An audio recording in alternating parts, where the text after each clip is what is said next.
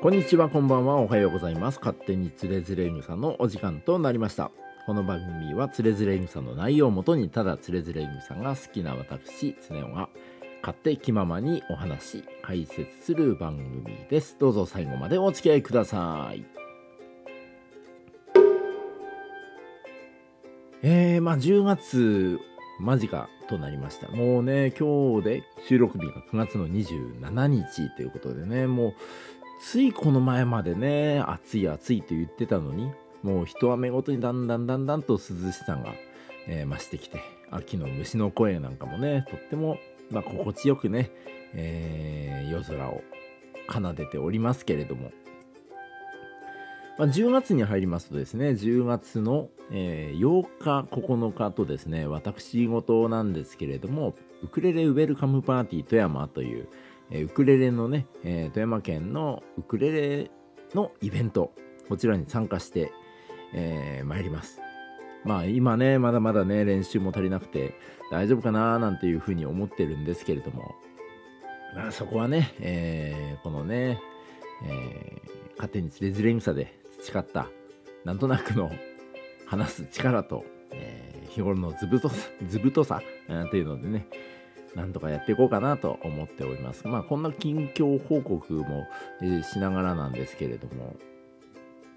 まあ最近ですね、あのーポッドキャスト番組「ゆる言語学ラジオ」っていうのがねとっても好きで同じ話なんかもね繰り返し聞いたりしております。ピダハンの話とかね。赤ちゃんのね言葉を間違えたあこういうエピソードあったよなんていうそういうエピソードもねとってもね楽しくて聞いてるんですけれども最近ねあの古事成語であったりことわざの話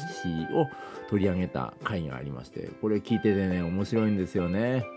えなんですなんだっけ？エビサンドの上に乗って滑っていくっていうことわざがあったりね。豚の背中に乗っていくっていうことわざがあったり。なんだそれっていうねことわざが多かったんですけどもその中にもね結構古事成語中国の、えー昔の出来事から出てきたことわざっていうかな古事成語ですよね。ここういうのがあってまあそれもね面白いなと思っておりました。まあ、土発点を作るなんていうのもそういう話かな、えーそのように思ってるんですけども、えー本日はですねつれづれ草の中からそういう古事成語が出てくるお話を取り上げていこうと思いますどうぞお楽しみください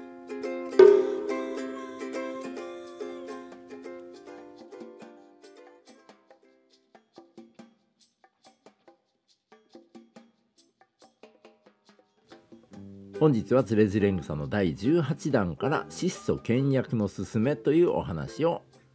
していこうと思っております。えーこの段ではですね2人の中国の賢人あの賢い人ですね賢人である虚有っていう方と孫信という方が登場いたします。でこの2人がですねまあ質素倹約を、まあ、徹底しているっていううんそういうお話なんですけれども、えー18段えー、健康さんまずねこういうことを言います。まあこれ健康さんの持論なんですけれども、えー質素倹約を心がけおごらず名声や利益を求めないというそういう態度が大事だというふうに書いてます。で続けてね賢い人に、えー裕福な人富裕な人はいないというふうにも言っております。でまあ先ほど紹介した虚有さんという方と、えー孫信さんという方、まあ、この方の方々この方々のエピソードが、まあ、この後書かれているんですけれどもまず虚有さんのエピソードですけれども、えーこの方はですねほとんど家財道具を持たない方だったそうです。で水を飲む時どうやって飲むかっていうと手ですくって飲んでいたそうです。でまあねそう、うんまあまあ飲めないことはないんでそれでいいんですけれどもそういう姿を見た誰かがですねこの虚有さんに、まあ、水を飲むためにひょうたんあのひょうたんですよあのひょうたんをですねプレゼントしたんですよ。まあこの中にね水を入れて飲むとお水が飲みやすいですよっていう感じでねプレゼントしたのかな。そしたらねこの虚有さんがね、えーこのひょうたんをね木の幹にあの木の枝にね引っ掛けてると風に揺れた時にカタカタ当たって音がうるさいだから捨ててしまったそうです。なんかねもらったものを捨てるなよって思いますけど。でじゃあその後巨友さんあ巨友さんはですね水を飲む時どうしたかというとやっぱりね手ですくって飲んでいたそうです。でこの後ね健子さん書くんですけれどもこの時の巨友さんはさぞ気持ちが良かったでしょうっていうふうに、えー、書いております。あのね健子さんはね何かが間違ってるような気がするんだけどな。ちゃんとね僕だったらねこの巨友さんにね「え捨てないでさ使いなよ」って新しいねそういうなんだろうまあ物をね、まあ、まずはねもらったものを捨てるってねそういうそれはダメだよっていうふうに思うんだけれども。ねえ。でまあこの巨友さんなんですけれども、えー、この話はねかん、えー、古事戦後かなその中で巨友一票っていうそういうまあ古事成語があってそのお話らしいんですよ。この一票という一つのひょうたんと書いて一票ですね。共有一票というこういうお話があるんですが、この方のですね、また別のお話もありまして、これは、えー、つれづれんさんには書かれていないんですけれども、虚有自践っていう耳を洗うっていうふうな、えー、虚有自践という古事成語があってですね、でこれは、えー、世俗な、えー、世間話とかそういうものには耳を貸さず清廉潔白で潔白清廉潔白でいる様子っていうまあそういうことを虚有宣え虚有自践耳を洗うと書いて自践というらしいです。これはあの虚有さんがですね偉い人から出世話を持ちかけられたんですけれども、まあ、そういうね、えー、世俗のものにとらわれたえー、汚らわしい話を聞いてしまったこれは気持ち悪いっていうことで耳を洗ったそうです。えー、こういうね共有自践という言葉があるんですけれどもまあそこそこね名の通った方なのかもしれないんですけれどもやっぱり何か間違ってるような気がするんですよね。でもう一人、えー、もう一人の孫信さんなんですけれども、えー、こちらの方の方もまたねやりすぎでですねえー、っと寒い夜に寝具がなかったまあ布団がなかったんで手近にあった藁の束を一束持ってきてそれを地面に敷いて夜を過ごし過ごしてで朝にはそれを片付けたそうです。ん？ね寒いね夜の中ですよ。冬の夜ですよ。その中ね藁一束あってもなまあ多分ねこれ相当持ってますよね。まあ、このゆる言語学ラジオでも言ってましたけれどもえー、っとまあ土発天をつくもそうですよね。怒ったからって天をね髪の毛がつくとも思えないしあとその中で言ってた面白かったので、えー、水前三尺っていう古事成語があったんだねあったんですよ。でそれどういう意味かというと水前っていうのはよだれのことですね、えー、欲しいものを目の前にするとよだれが3弱、えー、だからかける3してだいたい9 0センチぐらい、えー、約1メートル弱ですよね。よだれが1メートル弱伸びる。欲しいものを見るとよだれが1メートル弱伸びるっていうそういう、まあ、盛りすぎたね。えー、古事成語があるぐらいなんで。多分このね、わら一束っていうのもね、多分、うん、だいぶ持ってんじゃないかなっていうふうに思います。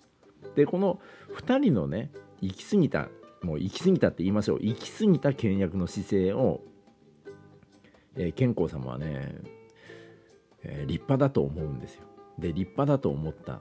で中国の人はこういう立派な姿勢を書物に書き写して後世に伝えたこういうのはいいよね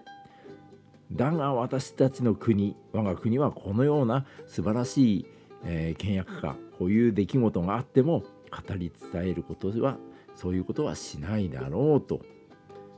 締めくっております。いや立派だ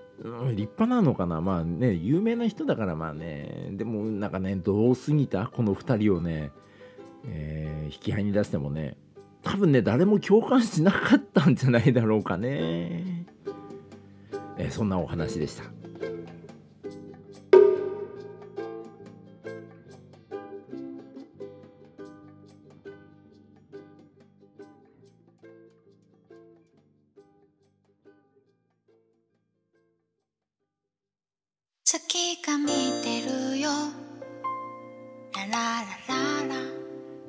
のお時間となります。今日はつれづれ草の第18弾から質素倹約のすすめというお話をいたしました、まあ、2人のね賢い方が出てきましたけれども質素倹約を心がける立派な態度。まあ確かに立派なのかな、まあ、質素倹約は心がけていらっしゃいました。でもねやっぱね重ねて言いますけどね度がね過ぎてんですよね。だからまあなかなかね共感できないなーなんていうふうに感じます中国の古事成功は多分ね相当持ってんじゃないかな。うん。でも、まあ、健康さんが生きた鎌倉時代。この時代やっぱ中国って最先端なんですよね。でその最先端の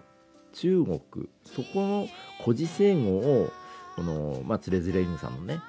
中で取り上げることによって健康さんねインテリ教養本を作りたかったのかもしれませんね。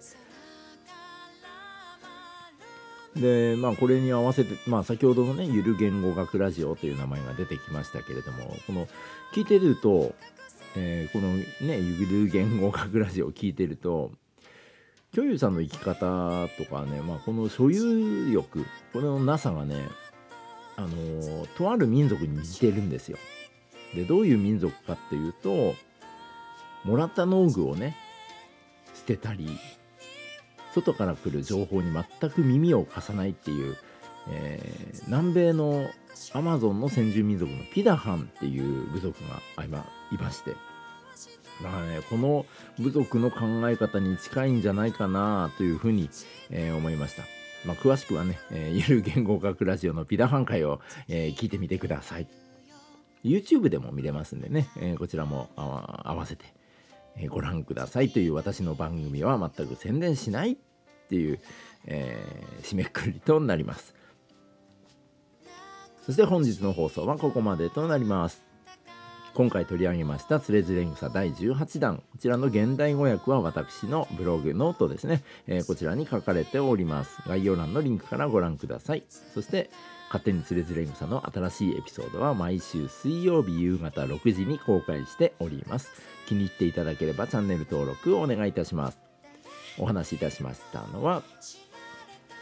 ピダハンに憧れる本当かよ。常雄でしたそれではまたバイバーイ。